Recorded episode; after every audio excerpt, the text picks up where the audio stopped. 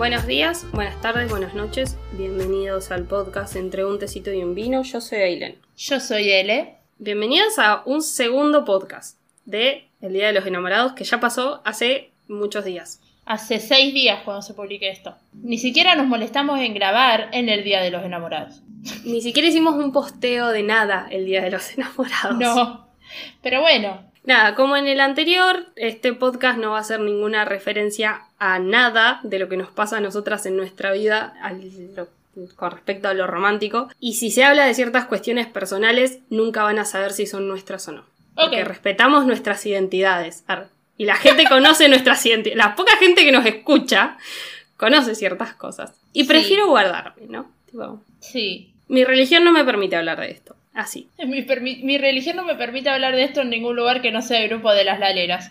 El grupo de las laleras ahora se llama las laleras merqueras. Por si necesitaban una actualización, eh, nuestro grupo se transforma en eso. Sí, Estoy orgullosa. sí, de que seamos merqueras. Spotify les baja el podcast por decir merquera. Si Spotify nos baja el podcast, quiere decir que gente nos escucha, entonces no me molestaría, ¿no? Claro, pero igual no. Pero, pero bueno. El podcast anterior es muy anti San Valentín, el, el del año pasado. Lo considero muy anti San Valentín. Este lo considero más tranqui. Sí, este Como es que va más a ser- relajado. Sí, va a ser anti San Valentín, pero no tanto. Vamos a tirar tres películas cliché. Esas son las recomendaciones, tres de cada lado. O sea, hay seis películas románticas. Seis. Es demasiado. Y vamos a charlar mucho. Sí. Básicamente ese es el resumen de lo que van a escuchar ahora. Encima, por, por ejemplo, en mi caso yo sé que dos de estas películas Ailo las vio. Entonces, vamos a charlar mucho de esto porque creo que son películas que las dos sabemos de qué estamos hablando. Yo creo que viste las tres, pero no estoy segura. Ok, ok, me, me parece bien. Antes, antes que, que tiremos todo, yo quise investigar sobre el lenguaje del amor. ¿Por qué? Dirán. Porque me acordé que existe un lenguaje del amor y muchas veces lo veo en TikTok de tipo, ay, es que el lenguaje de mi pareja es el contacto físico y qué sé yo. Y no es algo que es del aire, es posta, existe. Y lo escribió un pastor que se llama Gary Chapman de Estados Unidos y que ahora tiene como 84 años, pero escribió algo así como el lenguaje del amor, los cinco lenguajes del amor y cómo expresarlos con tu pareja y bla bla bla, bla, bla, porque hay veces que la otra persona está expresando su amor y la otra es como, jaja, que decía, pero es porque no tienen el mismo. Es como la compatibilidad de los signos, ¿no? Que también podríamos hacer eso, pero es un... El año hablemos que sin viene. saber. Sí. Para el año que viene me, me, me organizo bien y hacemos un podcast sobre compatibilidad de los signos. Pero va a ser un hablemos sin saber, porque, o sea, lo Y que sabemos es de. Sí, lo que sabemos es básicamente posteos de, de Instagram. De... Sí, y todos te ponen una, una compatibilidad diferente. Bueno, según Gary Chapman, son cinco lenguajes del amor. Tenés el de las palabras, que es las personas que dan amor a base de palabras. O sea, el lenguaje implica todo su momento de amor, con elogios, con cumplidos, se sienten amados cuando los demás le transmiten de forma positiva y, y alentadora las palabras y qué sé yo, notitas de amor y bla, bla, bla. El segundo es tiempo de calidad o atención, que son las personas cuyo lenguaje se comunican a través de prestarle toda atención hacia la otra persona y que además eso vuelva. También necesitan la atención de implicar conversaciones profundas, et- etcétera, etcétera. Como que todo sea tan romántico y bla, bla, bla. ¿No? Estamos bien. El tercero son regalos, que son las personas que el lenguaje es dar y recibir regalos. Este me parece muy bonito. Como que aprecian el esfuerzo y la creatividad que el otro pone al comprarle algo. Es como que se acuerdan que tal cosa les gusta, entonces le dan un regalo. Claro, te prestan atención básicamente. Sí, básicamente lo que cualquier ser humano decente hace, pero bueno, la vara está muy baja. Y después tenemos los actos, que son las personas cuyo lenguaje del amor son actos de servicio y hacen cosas cotidianas y se sienten útiles por ello. Esto es lo que yo decía, había un ejemplo de un tipo que daba su amor y daba su afecto tipo limpiando cosas y la mujer estaba así como, eso lo hago yo todos los días, amigo. Pero la forma de dar amor de él es esa y el tema es que no son compatibles en eso, entonces por eso no se entienden. Pero bueno. Y después la, la última es el contacto físico, que em, son las personas que aprecian ser abrazadas, que tocan o que tienen que estar constantemente dando el amor, simplemente tocando a la otra persona.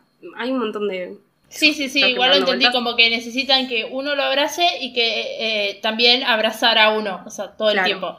Bueno, yo investigando hice un test sobre esto. Si, yo, si vos querés, yo te lo paso. Son 35 preguntas que hay que responder, medias así rapiditas. Te lo paso, si lo querés. Sí, Ok, lo necesito en mi vida. dale. Mientras... yo ¿Se va a hacer en vivo o lo hago después? No, no, no. Hacelo ahora mientras yo sigo explicando un par de cositas. Ok. Este test, además de los lenguajes que, o sea, los cinco que yo dije, tira dos más, que son dinero e intelecto. El dinero, el lenguaje del dinero, es la sensación de libertad que les da que su pareja se encargue de los asuntos financieros que les cuesta manejar por sí mismos. Esto me parece muy peligroso. Sí, pero conozco gente que lo hace. Sin dar nombres. Dice que puede desde ofrecerle cosas muy especiales y caras o que lo ayuden en gastos y eh, finanzas. Y el último, que dice intelecto, son las personas cuyo lenguaje del amor es intelecto y comprensión. Aprecian las relaciones que les permiten conectar mente con mente. Entonces, estas personas necesitan tomarse el tiempo necesario para comprender a fondo los intereses de la otra persona y bla, bla, bla, y qué sé yo. Este es muy parecido al tiempo de calidad y de atención. Cuando yo hago el test, que tiene muchas preguntas sobre tipo, si tu pareja tal cosa, bueno, me lo imaginé, pues... Claramente, sí, mm. lo estoy leyendo y no tengo pareja, me la estoy imaginando. Claro, ¿qué me faltaría eso? Bueno, voy a decir mis resultados. Que no es para nada sorprendente porque tiene sentido. Mi lenguaje de amor más fuerte es el tiempo de calidad o el de atención. Que es completamente obvio que yo necesito atención todo el tiempo y que todo el tiempo me recuerden que sí me quieren y que no soy mala. Porque si no, no vivo. Literal, soy, soy la persona que todo el tiempo dice no me abandones. Y mi segundo porcentaje me salió en palabras. Que, vuelvo a decir, todo tiene sentido porque todo va de la mano. Claro. Pensándolo mucho, el que menos me gusta es el que, bueno, en este caso, el de dinero que agregan ellos es el que tengo menos porcentaje de todos. Le sigue el de regalos y el otro es el del tacto. Que yo lo pensé y es verdad, a mí hay muchas veces que me molesta que estén cerca mío y no me gusta que me anden tocando. Entonces tiene mucho sentido que mi uno de los lenguajes del amor que sea el tacto no esté cercano a lo que soy yo. Hay veces que yo doy amor de esa forma, sí, pero no me gusta en realidad. Bueno, y los otros me salieron más o menos cerquita al intelecto y los actos. El de los regalos me parece como medio rari porque las respuestas que yo di fue como, o sea, sí me gusta que me den regalos y me parece lindo, pero no considero que ese sea que el amor se represente en regalos. Me parece como muy materialista el asunto. Para, me acabo de tocar uno que dice, o sea, ya lo respondí, pero dice como que eh, a partir de los te quiero que me dice mi pareja, yo mido la relación. ¿Qué?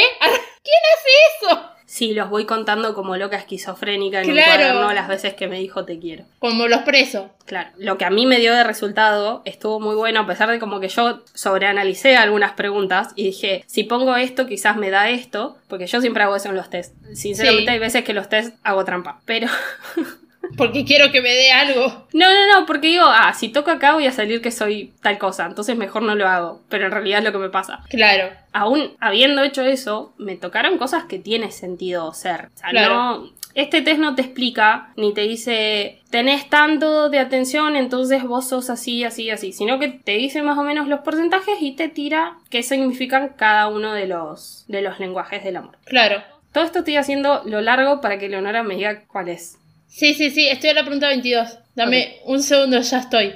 Dos mil años más tarde. Ok, finalizar. A ver, he terminado el test. Bien. Ok, lo que más tengo es en intelecto, lo Uh. segundo que tengo es en regalos, lo tercero que tengo es en actos, lo cuarto es atención, lo quinto es tacto, lo sexto son las palabras y lo último es el dinero. Y nada, acá me pone lo que significa cada cosita. Es re superficial tener mucho en el dinero. O sea, no quiero criticar a la gente, pero, ah, pero lo voy a hacer igual porque tengo un podcast. claro, Te va a interesar solo los regalos.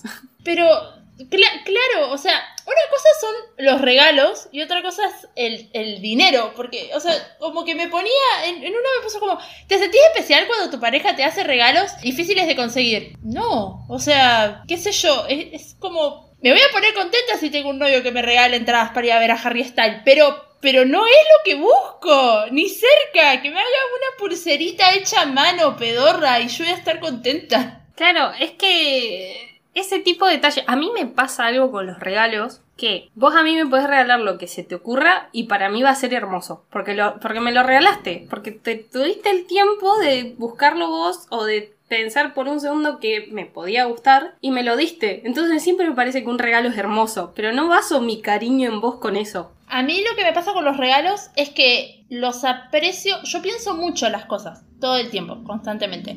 Todo el tiempo pienso mis acciones y las acciones que la gente tiene conmigo y comparo si mis acciones son equiparables a lo que las otros tienen conmigo porque generalmente me dejo pisotear. Entonces trato de, de, de pensar eso mucho. Y yo sí de hacer, o sea, en, una época yo era la encargada de los regalos de mi grupo de amigos, hasta hace un par de años lo fui, y yo me mataba por hacer pedazos de regalos. Y algunas veces no sentía como lo mismo del otro lado. Entonces ahí me empaqué y dejé de hacer los regalos yo y ahora si quiero hacer un regalo interesante o necesito ayuda o lo hago por mi cuenta y lo regalo yo sola pero no pongo el nombre de nadie, es mi regalo. A mí me gustan mucho los regalos personalizados. Me gusta que, no sé, ir caminando por la calle y que una persona me diga, por ejemplo vos, ay, me gustan los dinosaurios, qué lindo ese dinosaurio de peluche. Y yo acordarme que en abril te tengo que regalar un dinosaurio de peluche. Y valoro que la gente haga lo mismo conmigo. Porque siento que no soy una persona difícil de regalar, que constantemente digo las cosas que me gustan. Y que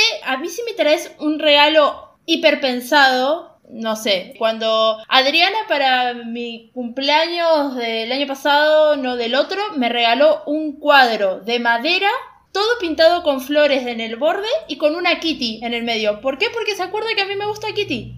Y no consideró que era un regalo infantil, ni que era de que yo estoy grande para que me pinten una Kitty, ni nada. Fue y me pintó una Kitty porque a mí me gustan las Hello Kitty y fin. Hoy estaba limpiando el mueble, eh, sacaba todas las cosas y tengo la botella de Adriana y dije, ¡Fua! Es re linda. La volví a ver y dije, es muy bonito esto. Y Adriana lo único que hizo de, de, cuando me conoció fue obligarme a comer torta nomás. O sea, su, su objetivo fue tomar tortita, comer. Y yo no era comer torta. Fin. Sí. Esa fue nuestra única charla. No creo Pero... que tuvimos un bar más. Pero aún así lo veo es como, fue re lindo. ¿Ves? A mí todas esas cosas me parecen re bonitas. Y no es Pero... algo que Adriana supiera que me gusta tampoco. Está ahí como, claro, no hace nada es... la botella. Por ejemplo, cuando Adriana te iba a hacer la botella, vos me preguntó cuál era tu color favorito. No es que fue y la hizo de rosa, porque supuso que te gustaba el rosa. No, buscó tu color favorito, me preguntó cuál era y la hizo de el color que uno considera que es favorito porque es uno de los colores de central. A mí todas las cosas que me regala son en rojo, porque sabe que amo el color rojo, entonces en todo hay rojo. Está bien, el año pasado me regaló una caja de madera pintada con todas flores arriba y es gris la caja, pero todas las flores de arriba son en tonos rojos. Entonces, es como eso es lo que me gusta de los regalos, o sea, de por ejemplo, nosotras tenemos una regla, para el que no lo sepa, las laleras, tenemos una regla en nuestro grupo que nos regalamos libros eh, para nuestros cumpleaños. El hecho de que vayan y me hayan regalado Herstopper porque a mí me gusta el romance y porque no, no fueron me compraron un libro de terror, porque yo no leo terror, me regalaron un libro romance porque saben que a mí me gusta el romance, o un libro de autoayuda, tirar un ejemplo. Nos ponemos a pensar lo que nos gusta a la otra para hacer un regalo. O sea, a Ailu le regalamos uno de Stephen King, a Leila le regalamos este uno de una lista que ella pasó de libros que quería y elegimos uno para ella. Sí, porque es súper específica. Sí, a Sara le regalamos uno de Virginia Woolf. Entonces pensamos como los regalos no son simplemente una remerita que encontramos por ahí y ya está. Que también es un lindo gesto regalar una remera, no quiero decir que no. Pero me han hecho cada regalo a mí que vos decís, por ejemplo, me regalas algo Animal Print. En mi vida he usado Animal Print. Me llegas a comprar una remera Animal Print, no me conoces. O sea, no, no, hiciste nada. Y si bien valoro el gesto y voy y la cambio y ya está, es como cuando vos viste esta remera dijiste, qué linda para él, ¿en serio? O sea, no me ves nunca. Estoy en humanidades, bro. No ves lo hippie que soy. claro, no me podés regalar algo a Animal Print. Y así sucesivamente, con todo. O sea, así Yo como... tengo unos últimos comentarios que son el mejor regalo de Leonardo, aunque no lo diga, son las fotos que tiene con Meryl Streep que le hice yo photoshopeadas. Sí, bueno, ese fue un regalo pensado. ese fue un muy buen regalo.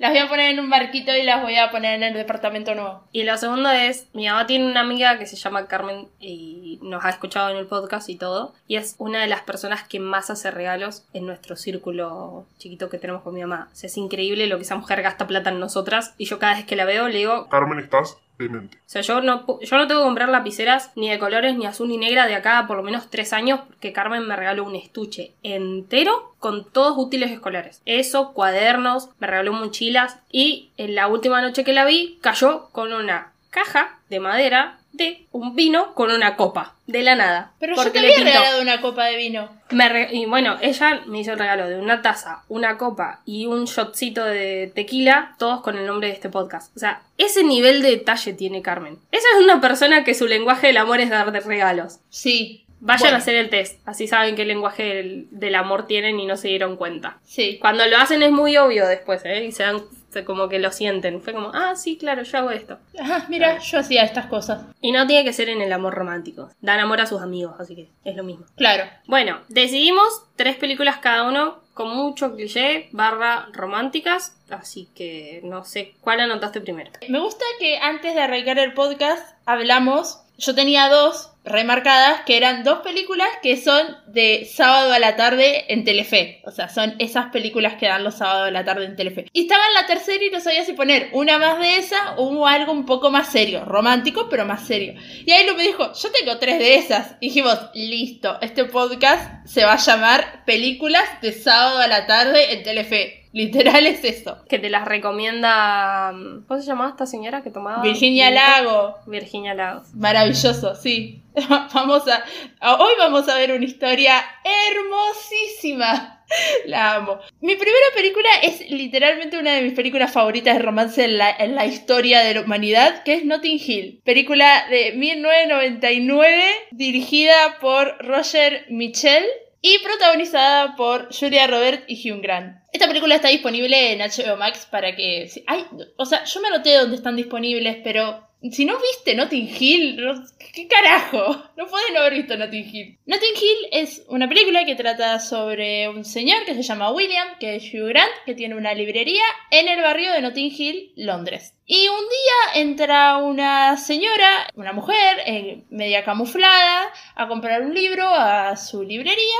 Él eh, creo que se olvida algo, ella ahí, entonces cuando se va, él la sigue y sin querer le tira jugo de naranja en su ropa, entonces le pide que suba a, a- limpiarse, que él vive arriba de la librería. Y ella sube. Cuando están ahí, cos- charla va, charla viene, es, ella le encaja un beso. Él no tiene idea quién es esa señora, solamente cree que es una señora que. una mujer bonita que entró a su, a su librería. Ella, eh, ella le da un beso, entonces él la invita a cenar. Y ahí ella lo invita al hotel donde se está quedando. Se hace. eh, lo confunden con un periodista, a él. Y así, entrando camuflado como un periodista, se entera que esa señora se llama Anna Scott. Y Anna Scott es una reconocidísima actriz estadounidense que está justo grabando una película en Londres. Y que justo entró a su librería. Y que justo se enamoró de él. Y así comienza la historia de romántica entre ellos, que es es una comedia, o sea, es una comedia romántica esto, es cursi y por momentos decís como what the fuck, como la parte en la que Hugh Grant se, ol- Hugh Grant se olvida los anteojos cuando van al cine y tiene que ir con antiparras porque no ve la película, con antiparras de, de buceo. o sea, eh, graciosísimo. Este, y así sucesivamente hasta que claramente ella tiene que volver a Estados Unidos y se van a tener que separar, pero él, él decide que no y, y la va a buscar justo eh, horas antes que se tome el vuelo y llega de pedo y nada, lo más importante es el amor, el amor heterosexual y la película termina con ellos dos en un parque, ella embarazada y él leyendo en un libro. Fin de la película. Amo Notting Hill. Amo Hugh en esa época. Era hermoso ese señor. Tiene un aire igual muy grande a Timothy est- en este momento de su vida. Y creo que por eso a mí me gusta mucho. Hay todo, hay todo. Es para analizarlo esto. Si me agarra un psicólogo. Tiene sentido, tiene mucho sentido. Nada, vos miraste Notting Hill. Nunca entera, siempre por partes. Bueno, Notting Hill es una película que yo no puedo ver en su idioma original, porque toda la vida la he visto doblada, o sea, nunca, nunca la vi, siempre la he visto doblada al español. Vos sos una cosa muy mal pensada. Tengo cinco años. Perdón. Sí, Ay, sos perdón. una niña de 5 años. Nada, me hice muy, muy, muy fanática de esta película mirándola con mi abuela, literalmente, un sábado de la tarde en Telefe. Yo nunca la había visto entera y mi abuela es como, si la dan en todos lados, la tenés que conocer. Y la vi entera y amo. Me pasa que Julia Roberts es hermosa en todas las películas. Sí. Bueno, igual Julia Roberts en Mujer Bonita, hermosa, bellísima. O sea, no, no puede ser tan bella. Ay, no la noté, pero Julia Roberts en la boda de mi mejor amigo. Dios, Sí. qué cosa hermosa. La amo, la amo muchísimo. Igual Richard Gere en esa película. Ah, sí. Señor hermoso. Es, dentro de mis películas de bodas es mi favorita. O sea, tipo, categoría bodas, mi favorita. Igual yo me acuerdo que la primera vez que la vi terminé enojada. Porque no terminan juntos. Bueno, em, mi primer cliché es del 2005 y se llama Amor en Juego. ¿Por qué? Porque actúa Jimmy Fallon, el mejor hombre sobre el planeta Tierra, dentro de una lista de los mejores hombres sobre el planeta Tierra. Que ahora es presentador, pero en sus viejas épocas era actor. No sé cuál es esa película. Actu bueno, escucha, junto con Drew Barrymore. Sí, creo que la, la habrás visto, aunque sea por partes o algo así. Todo esto empieza porque técnicamente Jimmy Fallon es fanático enfermo de los Medias Rojas, de un equipo de béisbol de Estados Unidos. Y los Medias Rojas ganan en no sé qué año, por primera vez, el torneo que nunca me acuerdo cómo se llama, y bla bla bla, etc, etc. Pero venían de una larga racha de mala suerte. Y la película se basa en que este chabón es enfermito de esto, conoce a Drew Barrymore, y toda su vida se basa en ordenar estratégicamente los días que va a ir a ver béisbol. La gente que no vio en su vida béisbol son como más de 8 horas viendo ese deporte. Que yo lo disfruto, a mí me gusta ver béisbol, pero no sé si estaría 8 horas en un estadio viéndolo. Y él ama tanto porque, si no me equivoco, su tío lo,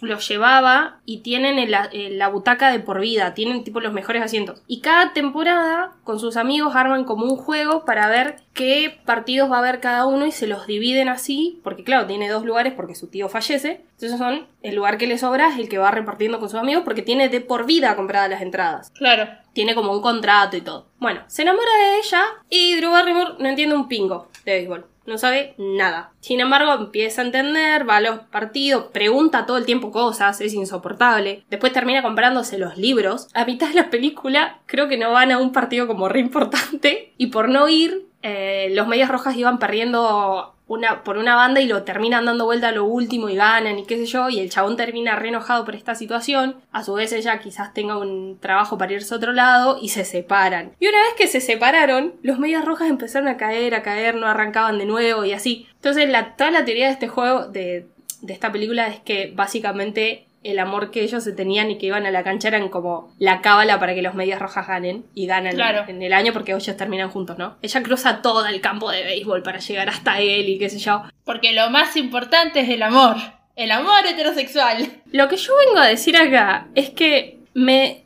A mí esta película me encanta por, por muchas razones. Primero, por lo que implica del- de, un deporte en sí y todo lo demás. Aunque los medias rojas tienen los colores que no me gustan. Porque actúan dos personas que me caen muy bien. Y porque es una película muy divertida. Pero, la chica que lo deja todo por él. Me parece uno de los clichés más peteros del mundo. Rachel bajándose del avión del sueño de su vida por Ross. Así Tal cual. horrible, me parece un espanto. Y también me anoté que en esta película tenés lo de. Ay, y cuando lo anoté después lo pensé por Celeste, ¿no? Pero ser fan de un equipo de fútbol porque estás de novia con alguien. Ah, se- silencio incómodo.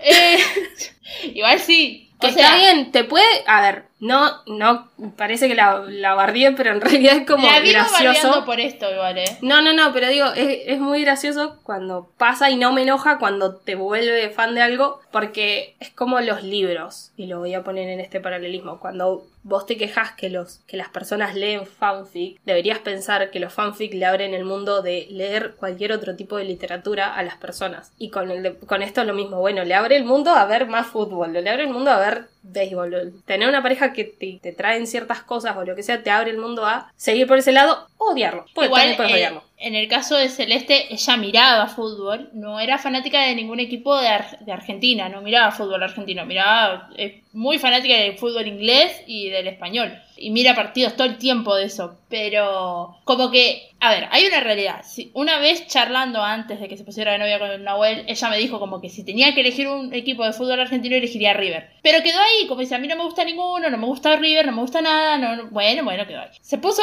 novio con Nahuel, ser que hasta ahí. No, mentira. Creo que nos escucha, así que no mentira, te quiero, Nahuel. Después digo lo que pienso verdaderamente vos. Se pone de novia con él y como que él es muy fanático de River y le empieza como a abrir la cabeza en River es un buen equipo por esto, esto, esto, esto y esto y esto y Bueno, esto. y agarró a la Liga Gallardo también. Claro, esa, y ¿no? agarró O sea, a Gallardo. sí. Sí, O yo sea- también, yo si no fuera ningún equipo sería fan del campeón siempre. O sea, no se entiendo. hizo fanática de River cuando River estaba en la B. Se hizo fanática de River con Gallardo y al mes que se hizo fanática celeste de River, ganan en la, la primera Libertadores contra Boca y River estaba allá arriba. O sea, no, lo bajaba nadie y Celeste sí, soy fanática de River. Pero nada, yo creo que hoy en día si Gallardo se fuese y River descendiera y eh, fuese todo decadencia, Cele sería siendo, seguiría siendo No, fanática de River. completamente. Por eso cuando yo lo escribí dije, pensé y dije celeste. Y después dije, pero tampoco está mal. Sí me anoté que me parece que está mal que te cambies de equipo. O sea, que te pongas de novio y te cambies de equipo. Sí, celeste Claro. en su vida cotidiana hubiese dicho, soy de Boca y cuando se puso de novio con Nahuel es de River. Eso me da... Ah, eso sí, eso, Ahí eso es donde yo digo, no, amigo. Y Cuarteto de Nos cantaba. ¿no? Traiciono mis principios porque eso es lo primero. Si naciste incendiario, no te mueras, bombero. Y yo pienso Sí. lo mismo. Sí, es lo mismo que si vos te pusieras de novia con un hincha de Newell y terminaras siendo leprosa. Te cago a, a- a cachetazo. No quiero jamás, Te, jamás. te asesino, te juro que te, te Ah. asesino y tiro tu Sardeña. cuerpo a riachuelo. No, no, no, gracias. No, no, no pretendo jamás cambiar de equipo. Estoy muy contenta con, con mis colores. Pero lo pensé por ese lado, con el cambio de equipo. Eh, Pobre Celeste, la acabamos de funar básicamente en, en un podcast, pero se me Bueno, pero hoy Celeste es, es una hincha muy hincha de River y está Sí. bien. O sea, es como Por eso cuando fanática. después lo pensé fue como... Imagínate no me molesta eso, me molesta el cambio. Celeste y Nahuel, cuando se conocieron, ya cuando estaban en el novio, al Celeste mirar mucho eh, eh, fútbol inglés, tiene, es hincha de un, de un equipo de fútbol inglés que es el Chelsea. Y Nahuel es hincha también de- desde siempre, porque también mira fútbol inglés, del Arsenal. El Chelsea y el Arsenal son Boca y River en Inglaterra, o sea, se detestan. Y ellos dos, ninguno de los dos cambió de equipo al ponerse de novio. Al contrario, cuando hay clásicos, ellos no hablan por teléfono porque la vez pasada se cagaron a puteada. Nivel sacados. Entonces, ahí es como que lo respetaron de verdad. A eso de, de seguir siendo de los colores que son, ponele. Bueno, es por eso, no, no la quería juzgar, sino que me acordé simplemente. No, Como no, que no, no es- Igual está piola, terminás, qué sé yo, te terminan dando un fanatismo nuevo. Y nada, no cambian sus colores por un amor. Porque los colores van a seguir estando siempre y el amor se va porque todos te cagan. Mi tweet. Tu tweet. Hagan los que se le cante el culo, porque cagarte te cagan todos. Sí. Pero no cambien de equipo. Claro, los colores no se, no se, no se cambian y la pelota no se mancha, dijo el Diego. Lo, lo parafraseamos. bueno, segunda recomendación. Segunda recomendación, acá el- en las dos recomendaciones que siguen tienen dos actrices que yo amo. Amo, amo más que a, a Julia Robert. Y Julia Robert la amo mucho. Esta película es Es complicado o Enamorándome de mi ex para los, los argentinos, porque es complicado es en inglés. Película del 2009 que está en Netflix, dirigida por Nancy Meyers, que es una señora que se ha dedicado mucho a hacer este tipo de películas, porque es la directora de mi tercera película y es la directora de Juegos de Gemelas y Pasante de Moda. Pasante de Moda, película de Anne Hathaway con. Robert De Niro. Ah, Robert De Niro, es verdad, no es George Clooney. Y nada, ah, es también la productora de La novia de papá, creo que es, la de Steven Martin, que la hija se casa siendo chiquita y él no lo puede superar. Y nada, hace ese tipo de, de comedia media romántica, media así. Sábado de la tarde de Telefe, ese es el género, que aparece así, pa- aparece así en Letterboxd. Esta película está protagonizada por la mejor actriz que existe en este universo, que es Meryl Streep, por Alec Baldwin y por Steven Martin. Mención especial a John Krasinski, que hace de la pareja de una de las hijas de Meryl en la película. Y es muy gracioso su personaje, excelente, y ahora explicaré por qué. Lo amo. Sí, y sabía que lo amabas, y vi su nombre y dije, tengo que mencionar a John, a John Krasinski. Sí, si no lo decías, lo iba a decir yo porque sí. Sí, y casado con otra gran mujer que es Emily Blunt, que es Emily en El Diablo Viste la Moda. También, datazo. Bueno, Esta película va sobre la historia de Meryl Streep, señora divorciada hace 10 años de Alec Baldwin, que se llama Jake, y Meryl Streep se llama Shane. Es una señora que es pastelera, repostera, tiene una pastelería enorme que siempre que veo esa película digo, por favor, quiero ir ahí y comer croissant. O sea, lo necesito. Ellos dos están divorciados hace 10 años y se reencuentran en, o sea, no se hablan para nada, él la cagó a ella con una mujer mucho más joven, con la cual hoy en día están juntos. Esta mujer tiene otro hijo, que es un pendejito de mierda durante toda la película, infumable, y están intentando los dos tener un hijo entre ellos. Que esto Meryl se lo entera de una forma muy graciosa porque va al médico y se los cruza en el ascensor y ve que se bajan en el piso de fertilidad y ella queda como, ¿qué carajo? Tenés hijos que se están recibiendo de la universidad y querés tener otro hijo con una treintañera. Y todo esto lo charla con sus amigas, que dentro de su grupo de amigas está Rita Wilson, que es la mujer de Tom Hanks. Dato también. Y sus amigas están todo como, no, no, nosotras lo odiamos y bla, bla. Es como, es como serían nosotras, digamos. O sea, literal son las laleras ese grupo de mí, encima son cuatro también. Y están todas enojadas con él y que no sé qué. Pero tienen una conversación que es muy graciosa. Que dicen como que le, la estimulan a Meryl a tener que tener una pareja, un chongo, porque es necesario tener relaciones. Porque ellas se enteraron de una mujer que no lo hizo durante varios tiempos y le tuvieron que hacer vaginoplastía. Esa, esa escena de la película a mí me hace reír todo el tiempo porque es muy graciosa. Para todo esto, uno de los hijos de Meryl se recibe de la universidad y viajan todos a Nueva York a el recibimiento de el hijo. Y claramente el padre va y se hospedan en el mismo hotel, porque Nueva York es re chiquito. Se hospedan en el mismo hotel y una noche Meryl está sola porque los hijos organizaron como una fiesta de despedida para el hermano y están todos los amigos. Obviamente Meryl es la madre, no estaba invitada. Entonces baja sola a comer al, al, restaurante del hotel. Y ahí se encuentra con Alec Baldwin, Shake. Y está comiendo solo, ella está comiendo sola. Él no fue con la mujer porque técnicamente el hijo estaba con vómitos o una cosa así y no pudo ir con él. Y por esa cosa de la vida de vos estás comiendo sola, yo estoy comiendo solo, comamos juntos y comen juntos y empiezan a tomar trago tras trago tras trago tras trago y se remaman y terminan los dos bailando en el medio de la pista re loquitos y terminan eh, en la habitación del hotel cogiendo, básicamente, los dos juntos. Y ella está como, no tendría que haber hecho esto, esto está completamente mal y que no sé qué, y él volví a casa, hombre ganador de me cogí a mi ex miren lo grosso que soy. Porque claramente es una película del 2009. Eh, tampoco le podemos pedir mucho. Y empiezan a tener una aventura.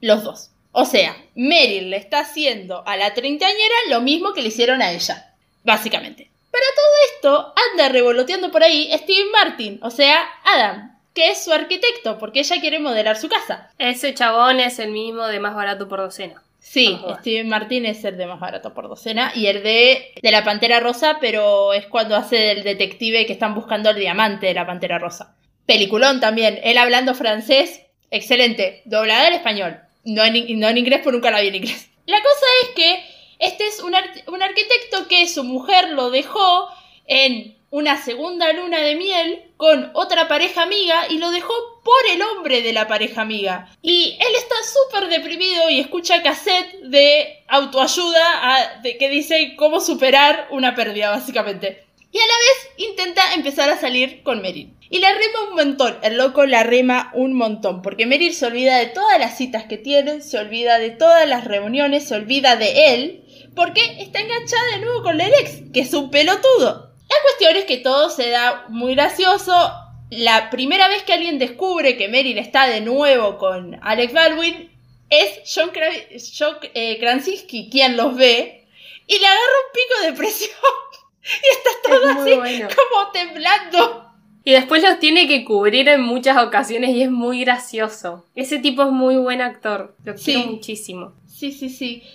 El punto es que los hijos se terminan enterando que ella estuvo, estuvo en una relación con el ex, pero cuando ella ya la estaba cortando. Porque se dio cuenta que Adam era mucho mejor partido y era una persona que de verdad se estaba interesando en ella. La cuestión es que está media película para darse cuenta de esto. En, en el medio, Meryl va hasta el psicólogo para que le pregunte si, para preguntarle si debería tener una aventura con el ex o no, si era sano para su psiquis. Y el psicólogo le dice sí, lo cual me parece muy poco ético de su parte. A ver, analicémoslo. Tenés la posibilidad de estar con una persona que amaste muchísimo y qué sé yo, y bla bla bla, bla, bla. Te no cagó. te. Sí. Y te hizo sentir muy mal. ¿No te pesa, ah, más allá de eso, ¿no te pesa que el chabón esté en pareja queriendo tener un crío nuevo? Porque Bueno. a mí, a mí eso me llenaría de culpa. Claro, pero disculpa por la, por la mina, porque el tipo lo único que hace es decirle, vamos a tener un hijo solamente porque ella quiere tener un hijo, yo no quiero tener otro hijo. Pero obviamente me llena de culpa por la mina. O sea, como que. Por la mina y por el. Porque van a traer un ser al mundo para que la pase mal. Bueno, pero la mina tiene culpa. En un momento tiene una conversación con las amigas y ella le dice como, yo ahora estoy en el lugar de amante, yo soy la que todas odian, eso está mal. Y las amigas como, no, ella sigue siendo la que odiamos, no sos vos, pero claro, son las amigas. Obviamente. Es que obviamente va a seguir siendo la que odiamos porque. Por culpa de ella, más o menos. Claro. Que, a ver, otra vez vamos. eh, la, la parte cliché fea de esto es enemistamos siempre a las mujeres y nunca vamos hacia el hombre, que es el que tiene la culpa. O sea, porque el que se tiene que hacer responsable o no de toda esta situación es él.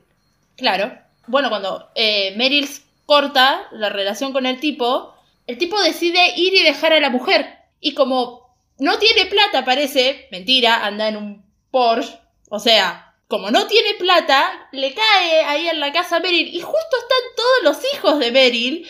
Y dicen, ay, papá se puede quedar acá. Y Meryl está como, no sería conveniente. Por favor, mirá, no estás solo. Tenés habitaciones de más. Sé lo que se quede. Y, y está como, "Uh, bueno. Pero no quiere saber más nada con él. Y esa misma noche que él se queda y los hijos también se quedan, ella está en videollamada con Adam, siendo felices. Adam se está probando la ropa de su placar y viendo qué tirar y qué no.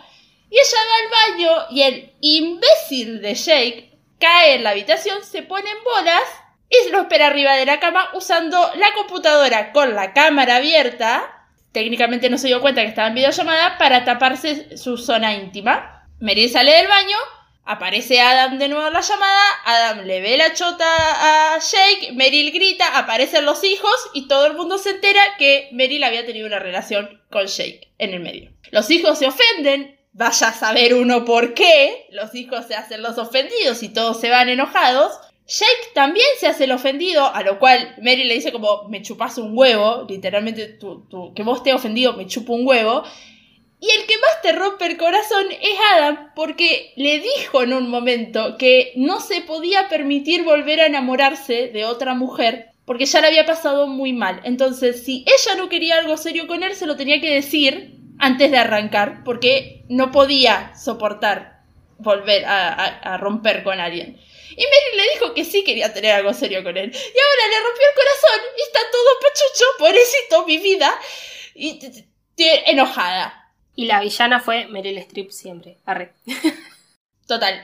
La cu- cuestión que la película termina con que Meryl y Adam, eh, Alec Baldwin tienen una conversación en la que deciden como no vamos a volver, no vamos a tener más nada, esto fue un error, yo la verdad te respeto porque sos el padre de mis hijos y ya está, fue, esto estuvo mal y me sirvió para darme cuenta que está mal, que me haces mal, que ya está. Entonces él se va todo cabizbajo diciendo que siempre la va a querer y bla bla bla y ella retoma su, su romance con el arquitecto y así termina la película, básicamente.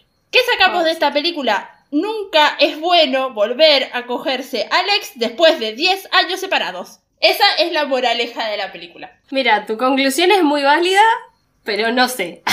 ver. Desconfío. Si tu ex está con otra mujer, con la misma mujer que te engañó a vos encima, o sea, la misma mujer, intentando tener un hijo, y vos al principio de la película te los cruzás a los dos saliendo de un pabellón de fertilidad en un hospital, o sea, yo puedo llegar a entender que te pusiste en pedo, reviviste viejas épocas y bla, bla, bla, pero hasta ahí. O sea, te das cuenta de la cagada que te mandaste al día siguiente y toda esa cosa, agarrás tus cosas, te vas a la mierda y te mudás de país. O sea, cambiaste número de teléfono.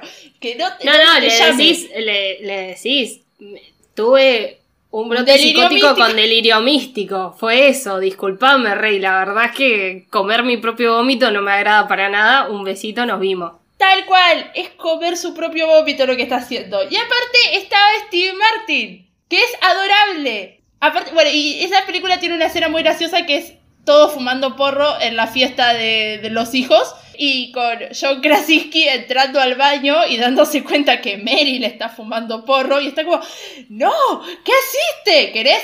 Bueno, sí. También fuma porro él. Bueno, sí, sí quiero. Y es fantástico.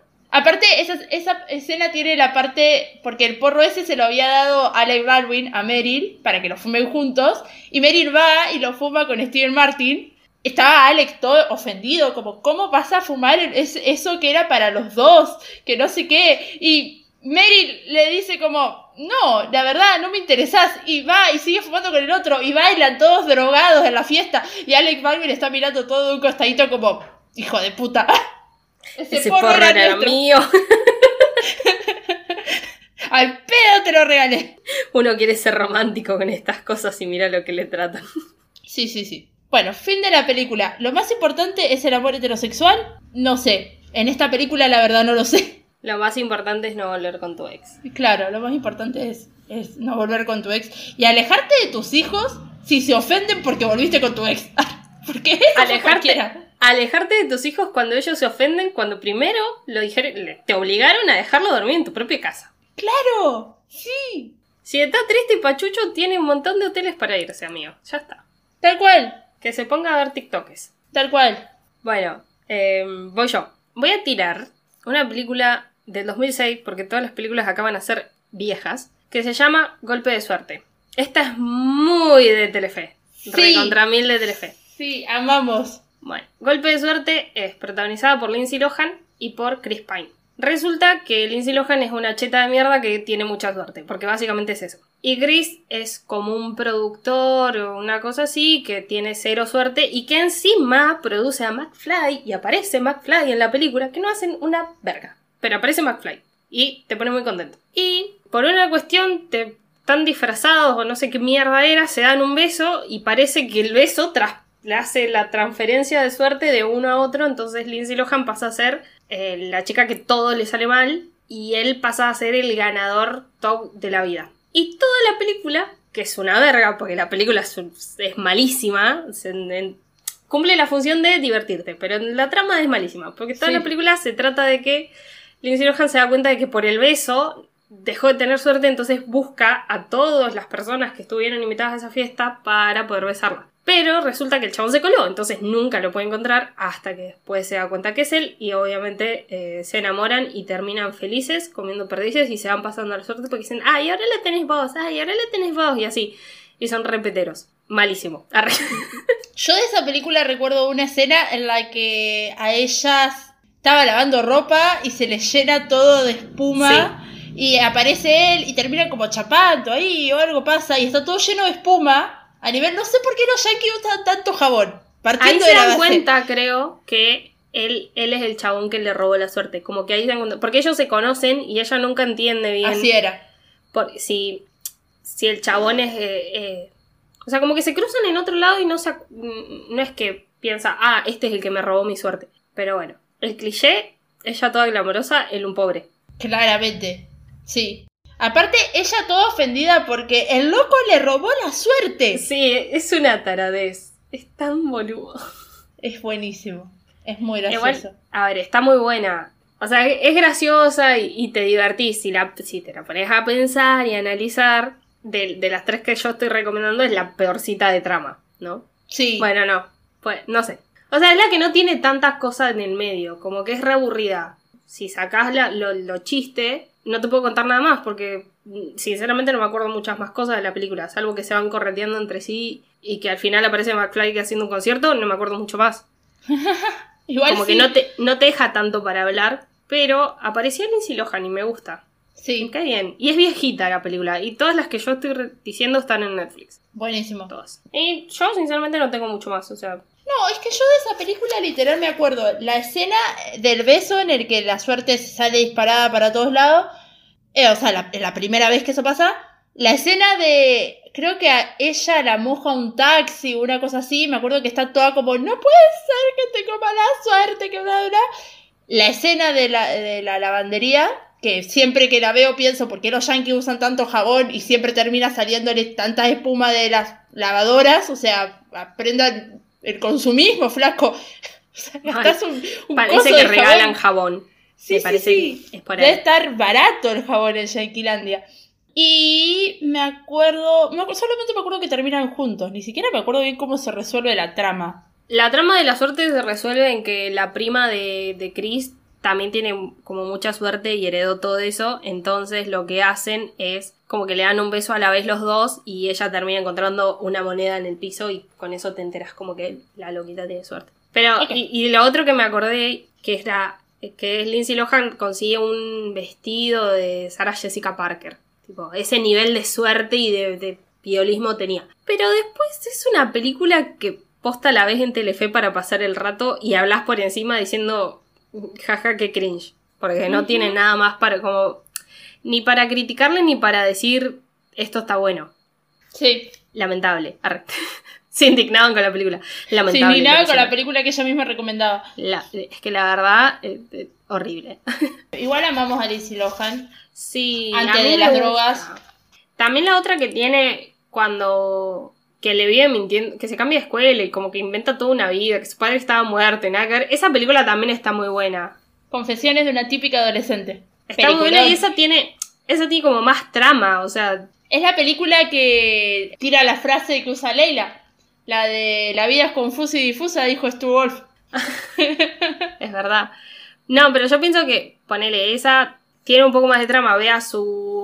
Arranca una vida de cero y decide mentirle a todo porque le conviene. Es súper Sí. dramática la mina, tiene un montón de capas su personaje y cuando todo se desata que ella logra su máximo sueño, que era conocer a su ídolo máximo, se da cuenta que es un petero. ¿Por qué? Porque no tenés que conocer a tus ídolos, porque la mayoría son mala gente. Sí. Y como que tenés un montón de cosas para analizar. En cambio, en esta película no puedes decir mucho. Tipo, salvo lo del consumismo y que la suerte no se traspasa por un beso. Conclusiones, Claro. No anden chapando por ahí a tanta gente en este momento porque hay COVID y también porque les puede dar herpes. Fin. Sí. Iba a decir que Confesiones de una típica adolescente es de mis películas favoritas de mi infancia, pero porque tenía musical. Y yo amaba el musical de Ah. Eliza. O sea, era lo más. Y aparte, eh, esa película, el literalmente el personaje de Lola, el de Lindsay Lohan, es el ejemplo de drama, de drama queen. Es la drama queen por excelencia. Sí. todo el tiempo. Aparte, es como, eres mejor poeta desde Shakespeare. Es como que está toda siempre allá arriba con... Todos los personajes de Lindsay Lohan son por lo general muy dramáticos. Este de acá también, porque tanto drama por empezar a tener un poquito de mala racha. Todos tuvimos mala racha en nuestra vida. La Sí. vamos a seguir teniendo. Y no pasa por besarse gente. Tal cual. Capaz que sí te cruzaste a gente mufa, eso te, te lo permito, ¿no? Pero, ¿qué puedes hacer? Alejarte. Igual la película, nada, presenta un mundo medio fantasioso. Sí. Bueno, mi tercera película es del año 2003 y se llama Alguien tiene que ceder. Película dirigida también por Nancy Meyers y protagonizada por, y me pongo de pie, Diane Keaton, que hace de Erika, y Jack Nicholson, que hace de Harry. La trama de esta película es una mierda. ¿A mí me gusta? Sí. ¿La voy a seguir mirando? También. ¿La miro sabiendo que es una mierda? Sí. La película más o menos cuenta la historia de Harry, un señor de 50 largos 70 años, 60 años, perdón, muy mujeriego, muy, muy mujeriego, que anda de gira todas las noches, señor de mucha, mucha, mucha plata, y se acuesta con muchas, muchas pendejas. Una de las pendejas con las que se acuesta es la hija de Diane Keaton. Y ella lo invita a pasar un fin de semana a la casa de la playa de la madre, pensando que la madre no iba a estar ahí. Y él dice, bueno, acepto. Y van para allá. La cuestión es que la madre sí estaba ahí. Y estaba ahí con la mejor amiga, que es... la, mejor, la mejor amiga es Francis McDormand. Que no sé qué carajo hace Francis en esta película. Es la de Nomaland. La protagonista de Nomaland. Y de nada, tres anuncios por un crimen, que es otra película que recomendé en este podcast. Y nada, se cruzan al tipo este ahí y la madre está como... eh, eh, ¿Qué hace? ¿Tenés mi edad? Y está- sos más grande que yo y estás con mi hija. O sea, Es un montón. Encima la hija tenía 20 años, una cosa así. Y pura fiesta, puro todo, puro. Qué lindo estar con alguien más grande, que tiene plata y que bla, bla, bla. El quilombo de la película es cuando a Harry, o sea, Jack Nicholson, le da un infarto en la casa de Diane. Y va al hospital, lo atiende un médico. Y el médico le dice que necesita hacer reposo. Que no puede viajar a ningún lado, que se tiene que quedar donde está y hacer reposo. La hija de Diane no se queda con él en la casa de la playa haciendo reposo porque ella se tiene que ir a no sé qué pelotudear por ahí y no se puede quedar con el tipo que trajo ella. Entonces, ¿quién es la que se queda en la casa?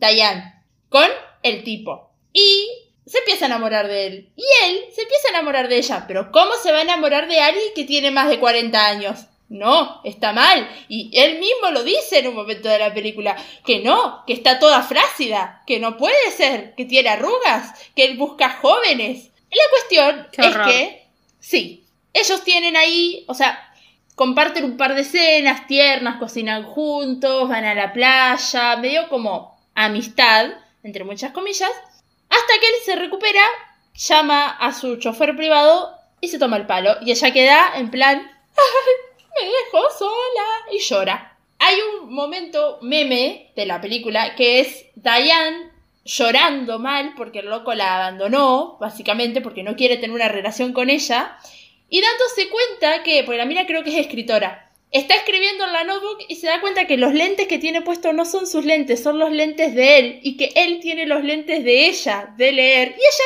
llora el doble.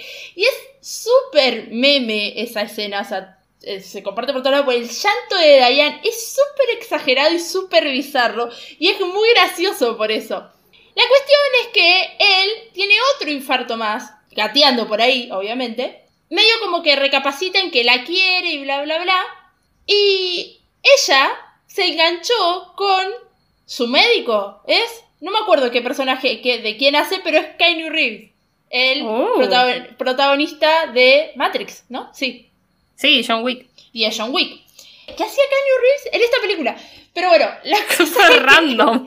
Sí. se, se enamora, va, se enamora, empieza a salir con él, es mucho más chico que ella. Punto para la directora de voy a poner a un, tipo de 60 con pendejas y a una señora de 60 con pendejos. Y se va a París a, ser feliz con él y cae Jack Nicholson en París creyendo que ella está sola y no está sola, está con él y se le rompe el corazón.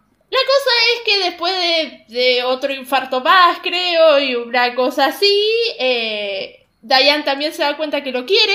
Y, o sea, ella ya sabía que lo quería, pero él se da cuenta que la quiere a ella. Y como que se lo dicen mutuamente después de un montón de tiempo que no se lo dicen. Y terminan estando juntos. ¿Y Caño Reeves? Y Keanu Reeves se dedicó a ser Keanu Reeves por la vida. No, pobre Caño Reeves. Se quedó solo. Y la película termina con Diane Keaton cenando o almorzando con Jack Nicholson, la hija de Diane Keaton con su nueva pareja y el hijo que tuvieron juntos, mostrando que somos una familia hermosa. Porque vamos a ignorar el detalle de que yo estuve con el actual novio de mi mamá, Ok. que es completamente horrible. Y la hija en ningún momento se ofende con Diane por enamorarse de uno de sus pretendientes porque ella dice, y, en un, y literalmente lo dice en un momento de la película, era uno más, no le importa. Pero estuviste con él. Y ahora tu mamá está con él. ¿No te parece mal. incómodo? Eso está mal. Y está mal que la película termine como que todos son una familia feliz. Porque no lo son. Porque está mal. Porque en una cena familiar va a salir este reproche y se van a caer a puteadas. Pero es, es como Mónica cuando quiere salir con el hijo de Richard, que tiene como una cita con el hijo de Richard, y pasó como una temporada entera y lo lloró y se ponía la camisa del chabón, y después en un momento está con el hijo y, y hasta ella misma se da cuenta que es súper incómodo porque fue su madrastra. Qué horror. Sí, no, es, es un montón. Esta película yo sé que es un montón. Que nada. La. Nada. ¿Qué sé yo? Nada, vale, la vale la pena verla igual, o sea, es como... Es muy fue. graciosa. Hay que ver a Kanye Reeves. Aparte de que hay que ver a Kenny Reeves y hay que ver a Diane Keaton y hay que ver a Jack Nicholson porque son todos actorazos encima los de esta película y hay que ver a Francis. La película tiene eso que es muy 2003. Vos la mirás y la mirás sabiendo que es una película de 2003. No acepto críticas hacia el personaje de Jack Nicholson, porque es un personaje de 2003. Hay que tomarlo como de quien viene. Aparte, Jack Nicholson está medio cancelado hoy en día. no sé bien por qué. Creo que hay alguna denuncia de abuso dando vuelta. Pero bueno. Ah, bueno, ¿quién no está cancelado hoy día? Claro, hoy no se puede hablar de películas si no hablamos de una cancelación. Para más información de cancelaciones, diríjase al podcast de Los Cancelados. Muchas gracias. Tal cual. Hay, hay un pedazo de podcast sobre los cancelados. Mi última película es un poco más actual, que es del 2011. Eh, esta para mí tiene muchísimo para decir, que se llama Contando a mis ex. Es muy de Telefe también, pero no sé si es tan recordada. Actúa Ana Faris, que la, la estoy poniendo para saber si puedo decir una película que sea más conocida todavía. Bueno, es la de Scary Movie. La de Scary Movie. Todas, de Movie. de todas las de Scary Movie. Ok, pero estoy buscando la película. Y también actúa Chris Evans, que es una de las primeras cosas que hace Chris Evans. El inicio desastroso de Chris Evans, porque Robert habrá tenido un pasado con la justicia, pero esto... No, está muy buena. A ver, es muy polémica y ya me parecía polémica cuando yo la veía y ahora es como peor, porque en estos clichés la mujer siempre está considerada fácil. Sí. Em, el tema Pará. es que... ¿Puedo, sí. puedo levantar la mano para tirar un dato completamente innecesario? Ana Faris estuvo con Chris Pratt y tuvo un hijo con Chris Pratt que se llama Jack Pratt. Ah, y es el... ah, ¿Sabes qué? Es la de la polémica que ahora que Chris tuvo no sé qué hijo, tiró como, ay, agradezco que sea un hijo sano, que no sé qué, que pinque pan, y todo el mundo fue como, ¿y tu otro hijo, amigo? Ah. Tiró un, tiró un posteo en Instagram que es como, bueno, decir que, que, que amás a tus hijos y punto, no andás haciendo tanta paparruchada que sos, Ricardo Montaner, amigo. Bueno, una cosa así. A ver, la película es... Ah, porque acá actúa Chris Pratt también. Ah, ¿Hiciste capaz que se conocieron. ¿Para de Puede qué ser que año es esa película? Es del 2011, puede ser que se hayan No, conocido. están desde el 2009 al 2018 estuvieron juntos. Bueno, pero salen en el 2011, no la graban en ese momento. Bueno, No sé. a ver, Ali, que es el personaje, resulta que está yendo, no sé si a una despedida soltero, qué sé yo, con todas sus amigas, y había leído una revista en el metro que decía que como que las mujeres eh, tienen un límite para acostarse con los tipos que son 20. Tipo, no puedes pasar de ese límite de 20 porque ya sos una puta. Entonces ella hizo este juego de con sus amigas de tirar cuántos con cuántos estuvieron cada uno y ponerlo en papeles, ponerlos en un vaso, entonces cada uno iba sacando y te- e intentaban adivinar quién había sido ese número, de quién era. Entonces era ese juego. Me parece que igual no era una despedida, sino algo común. No, bueno, bueno. Y claro, el número que ella anota es de dos cifras. Y todas las amigas, a medida que van sacando los números, es muy bajito. Y ella empieza a sentirse mal y empieza a pensar, no puedo creer que, que van a leer. en- Entonces agarra su número, medio que lo rompe y qué sé yo.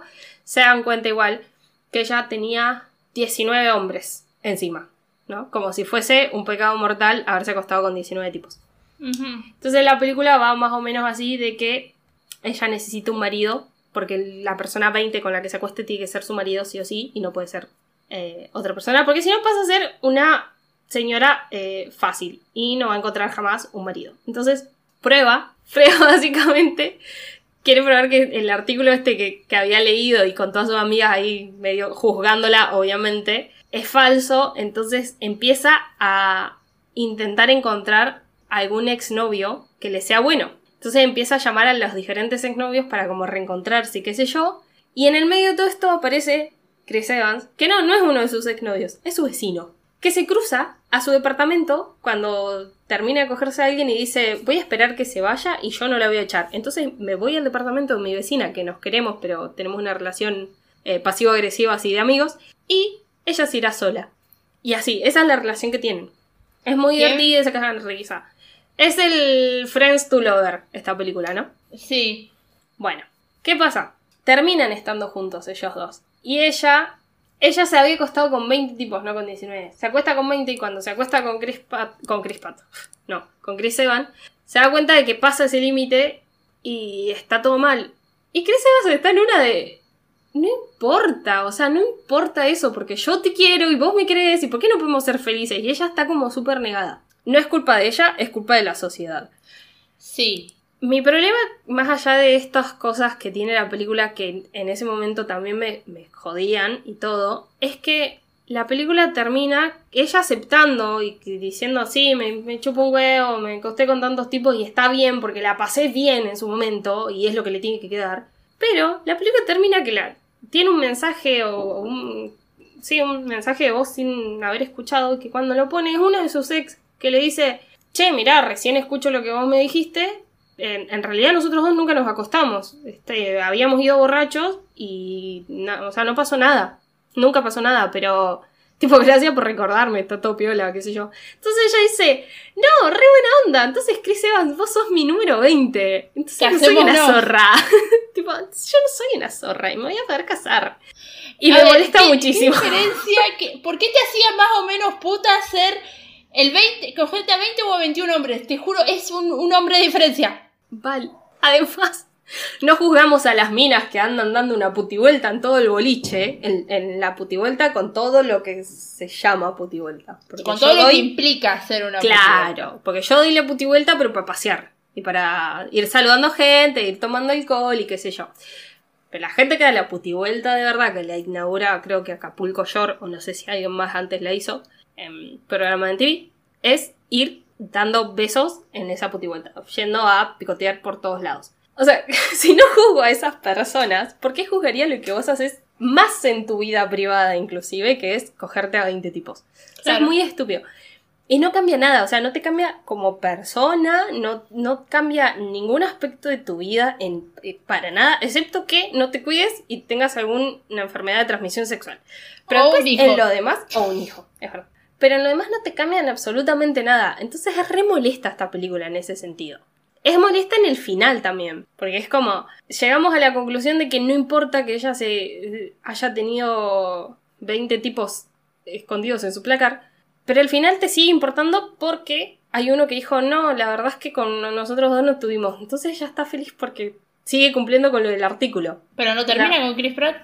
Con Chris Evans. Sí, terminan juntos. Ah. Obviamente terminan juntos, pero te, a mí por, me da bronca eso, que me hubiese gustado que el personaje tenga un crecimiento de decir, y sí, me acosté y me seguiría acostando con más personas si tuviese mi posibilidad y no me hace ni más zorra ni menos zorra, fin. Claro. Y sin embargo, termina con, soy zorra, pero me caso con Chris Evans. arre. No se casan, pero están juntos. Sí, es, es bastante. Porque literal vos estás esperando como ese crecimiento de, bueno, no importa, la verdad, soy zorra y está bien. O yo no me considero zorra por haber estado con 20 hombres, ya fue. Ven y se Es que lo va teniendo, lo tiene muchísimo a lo largo de la película de decir, ¿por qué ellos pueden y yo no puedo? ¿Por qué me tengo que someter a ver a mis ex que por algo son ex y por algo no quiero estar cerca de ellos porque a medida que los vas viendo decís con razón te separaste? Y es como, ¿por qué tengo que meterme en esta que no es, o sea, es una verga y tengo que seguir acá? Porque supuestamente si yo paso los 20 hombres no voy a ser una mujer apta para un matrimonio. Más Claro. allá de que como que el matrimonio sea lo top a lo que tenés que llegar o lo que sea. No importa. Más allá de eso, es como, ¿por qué? Pero bueno, eh, se entiende desde el 2011. A mí me hacía ruido en ese momento, me sigue haciendo ruido ahora. Está en Netflix también, pero la enganché como a la mitad. Nada. Chris Evans sale muy lindo en esa peli. Por si querían tener ese comentario, sale muy bonito. Sí, siempre es hermoso ese señor. Yo creo que podemos hacer cinco, no, seis, como una moraleja de cada película. Como que la moraleja uno sería no salgas con una famosa si no te bancas el, el- el chismerío y programas como LAM siguiéndote por todos lados. La, eh, la primera tuya sería no, no cambies tus colores por un hombre, jamás. No, jamás. La segunda mía sería nunca vuelvas a coger con tu ex, no lo hagas, por algo es tu ex. La segunda tuya sería No vayas dando besos por la vida. no vayas dando eso por la vida y no creas en algo tan estúpido como la suerte o la mala suerte. La tercera mía sería no estés con el chongo de tu hija que tiene tu edad y si tu hija te cae con un chongo de 70 años la cagás a palo. Eso, y si, sobre todo si es un mujerío, pues si quisiera algo serio, bueno. Pero es un mujerío de mierda. Y la eh, tercera tuya es. No cuentes a tu ex. No, sé todo lo zorra que vos consideres que tenés que ser en esta vida porque al fin de cuentas las experiencias son tuyas, malas o buenas siguen siendo tuyas y el resto del mundo no debería juzgarte. Claro. Excepto que sean tus amigas. Si son tus amigas te pueden juzgar y vos decís, me chupo un huevo lo que digas y siguen siendo amigas. Y está perfecto. Totalmente. Pero no hay... Listo. No cuentes a tu ex para que sean un parámetro de lo zorra que sos. Exactamente, no hace falta. Innecesario. Totalmente. No sé si son películas para ver el Día de los Enamorados, pero son películas que tratan de amor. Son películas para ver el Día de los, de los Enamorados porque terminan juntas y son felices. Y son todas, Claro. dentro de todo, comedias románticas. Porque las de llorar y qué sé yo, pues, ahí sí que no las vería. Termina súper triste. O sea, no sé, no vería Titanic el día del Claro. 14 de febrero. Sí, pues no es una. es- Estas son comedias románticas. No estamos hablando de dramas románticos. Claro. Tampoco vería una película como, no sé, Postdata Te Amo, que termina feliz, pero se raja. El tipo se muere a los 15 minutos de película. Postdata Te Amo es de las mejores películas que hay y de las más tristes. Es una mierda. Esa Te película. destroza.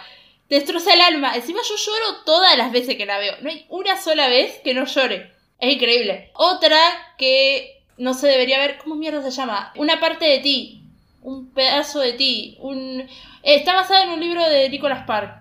Que cuenta. Todas las películas de Nicolas, las que se basan en Nicolas Park y todos los libros son tristísimos.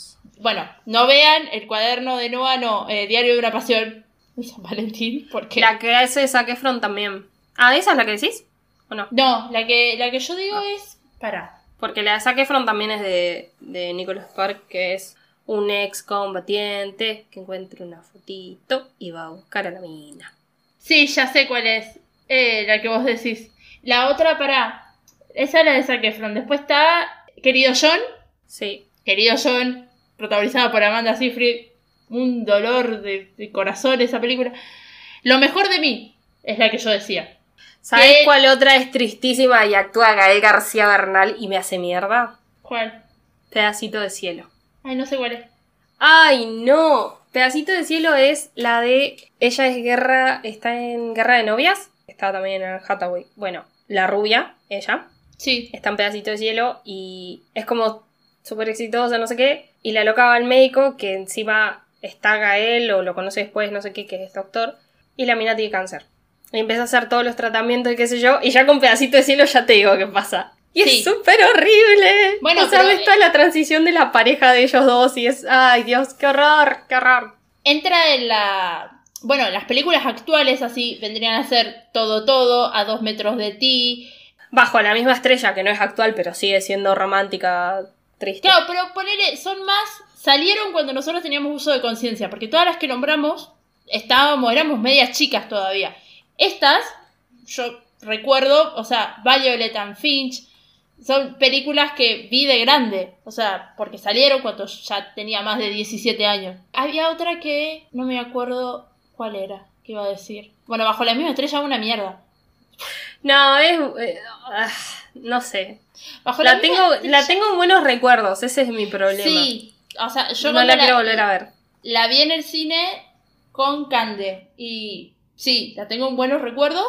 Cuando leí el libro me, o sea, pero porque ya había visto la película, entonces ahí fui muy partidaria de no tengo que ver, tengo que leer los libros antes de ver las películas porque no se puede.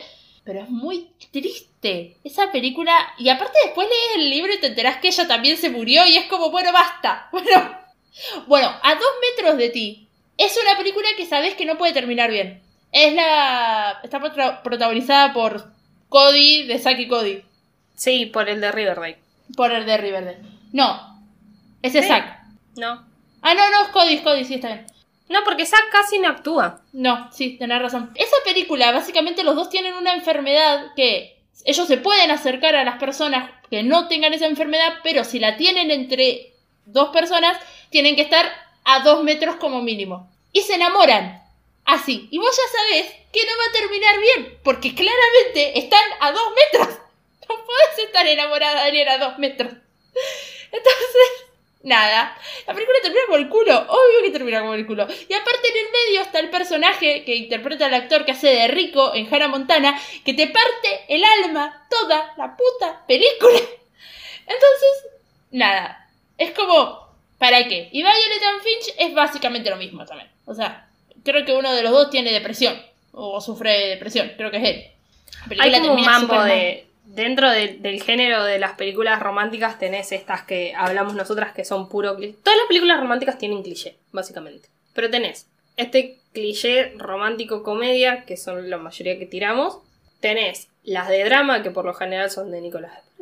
Tenés las de que uno se va a morir, tipo cáncer, que son esta, este apartado que estamos diciendo que son la mayoría de adolescentes ahora. Tenés la de los romances tóxicos, que ahí incluyo a Tres metros sobre el cielo, la que no sé si viste o no, a través de mi ventana. No, todavía no la vi. Bueno, se incluye ahí también. Sí. After y un montón de películas más que también salen de libros juveniles, que podríamos hacer un podcast hablando sobre por qué no tienen que leer esas cosas o leerlas conscientemente. Sí. Y un como otro subgénero, se me fue absolutamente todo lo que iba a decir. Tóxicas, Y ah, y las otras que son las de estilo de Space, que es siempre la misma estructura. La mina es pastelera o es chef o hace algo. Y tiene un negocio. Y en un nuevo lugar. Y se enamora como del tipo del pueblo. Y pasan cosas y se pelean, pero después son felices. O las románticas de Navidad. Que es básicamente lo mismo que acabo de decir, pero versión Navidad. Y están después las románticas serias. Porque hay películas románticas que, no sé, a mí no me gusta, pero La La Land es una película que es romántica seria. O sea, no es comedia, es, un musical, que para mí no califica como musical porque tiene tres canciones de mierda. Pero bueno, es un musical.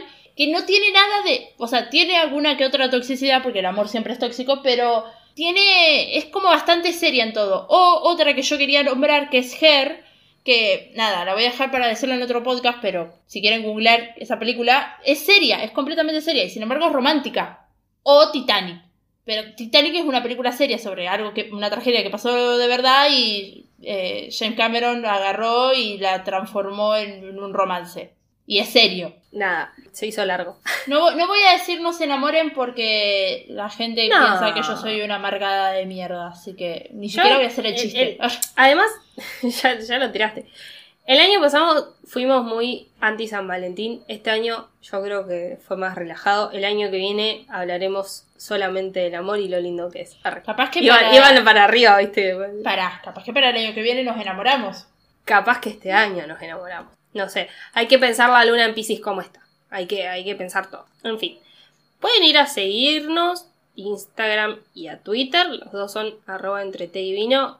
Eh, sonaré muy a voz FGP, pero se vienen cositas. Siempre se ven el cosito. Y a mí me pueden seguir particularmente en Instagram, Aile1997, o en Twitter, Ailevedia, Aile Condosí. A mí me pueden seguir en Instagram como arroba Villarruel y en Twitter como arroba Villarruel ok. Muchas gracias por escucharnos. nos ¡Feliz Día del Amor! No, ya pasó. Gracias por escuchar. Fin. Adiós. Adiós.